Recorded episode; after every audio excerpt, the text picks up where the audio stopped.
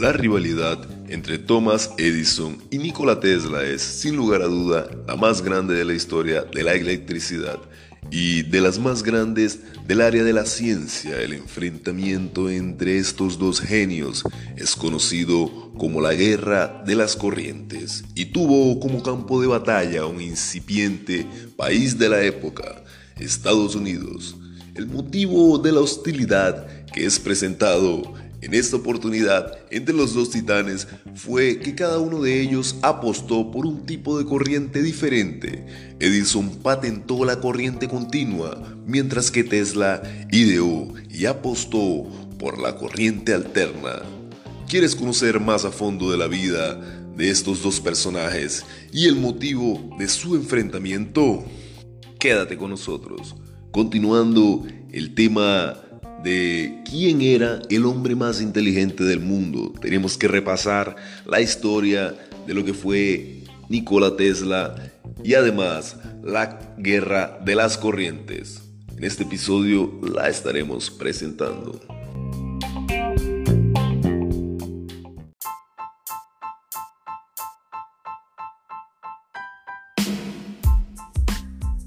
Hola. Yo soy Jean Maza y más una vez te doy la bienvenida a mi pre-show. Y en esta oportunidad haciendo de continuación a la pregunta de quién sería el hombre más inteligente del mundo. Pero tenemos que antes repasar lo que había sido la mayor guerra que se le había planteado a quien Albert Einstein había dicho que era el hombre más inteligente del mundo, a Nikola Tesla y esta guerra se desarrolla contra Thomas Alva Edison. Pero todo esto, ¿cómo había nacido esta rivalidad? El norteamericano Thomas Alva Edison, quien era seis años mayor que Nikola Tesla y ya era un inventor de prestigio, quien había mejorado la bombilla y la acababa de patentar. Y por ende, el choque de estos genios estaba chocando mucho. Y claro que por el renombre de los dos no tardó en surgir una leve riña a distancia, ya que cada uno por su lado, además de todos sus grandes inventos, había estado patentando un tipo de electricidad. Por su parte, Thomas Edison aplicaba todo su ingenio y todo su esfuerzo para el desarrollo de la energía directa mientras que Tesla se dedicaba al estudio y el mejoramiento y el aprovechamiento de la energía alternada o corriente alterna como la conocemos hoy. Fue en el año de 1888 que había arribado a Nueva York con algunos poemas en sus bolsillos, 4 centavos de dólar y una carta de recomendación de Charles Batchelor, la cual decía, Amigo Edison, solo conozco a dos personas que merezcan llamarse genio.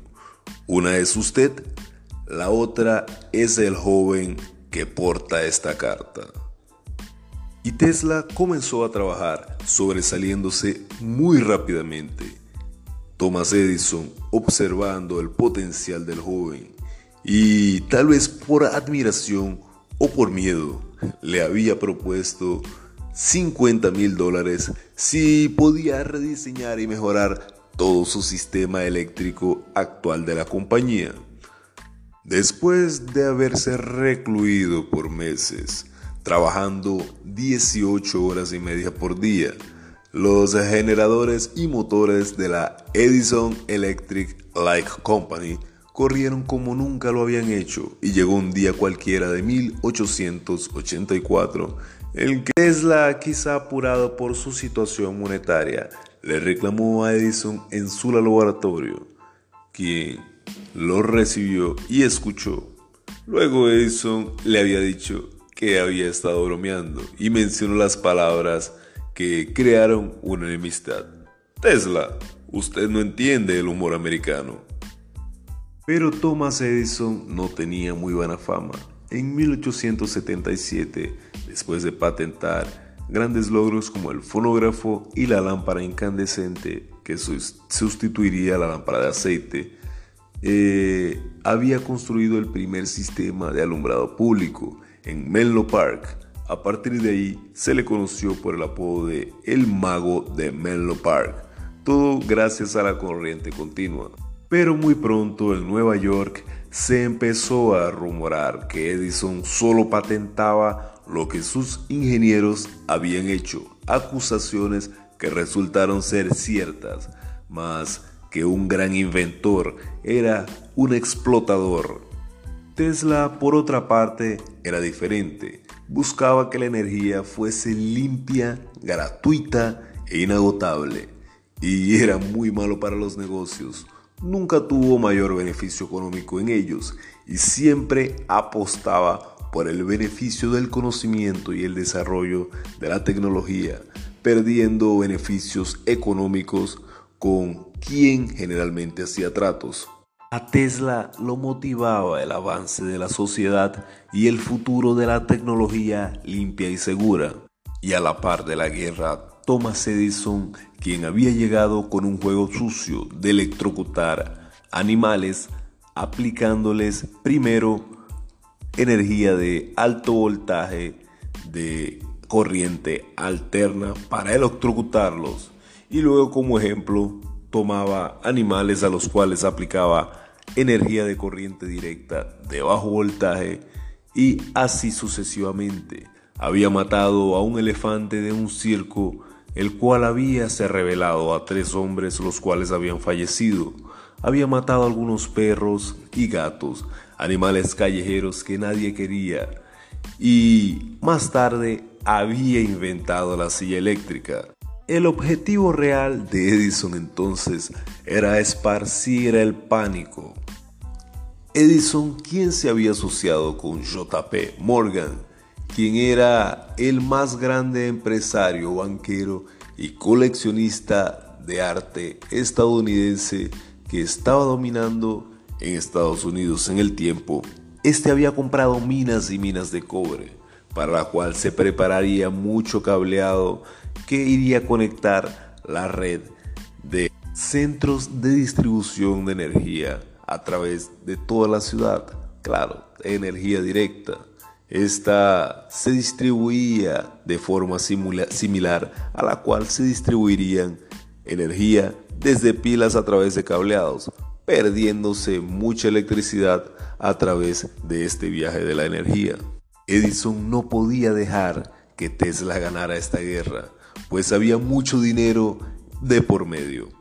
Edison así, basándose en sus anteriores experimentos y con mucha determinación en esta guerra, había inventado la silla eléctrica. Estaba ganando dinero por medio de esta invención ya que había vendido su invención al gobierno de los Estados Unidos para ser utilizado en su sistema carcelario, a la vez que desprestigiaba un poco más a Tesla diciendo que la corriente alterna era peligrosa.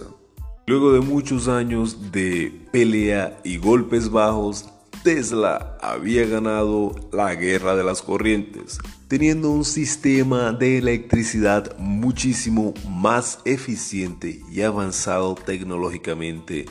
Este había ganado frente al genio Thomas Edison, pero había muerto en la pobreza en 1943 en Nueva York por causas naturales, aunque su muerte dejó un legado impresionante después de su fallecimiento el gobierno de los Estados Unidos buscó todos sus documentos y notas para ser confiscados.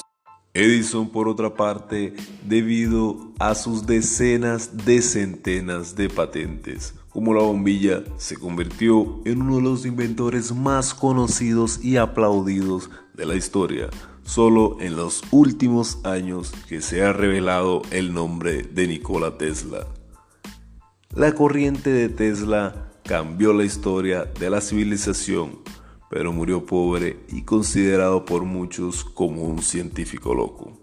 Muchas gracias, ha llegado la hora de despedirnos, pero sin más, una frase del genio Thomas Alva Edison. Y dice así, Genialidad es 1% de inspiración y 99% de transpiración.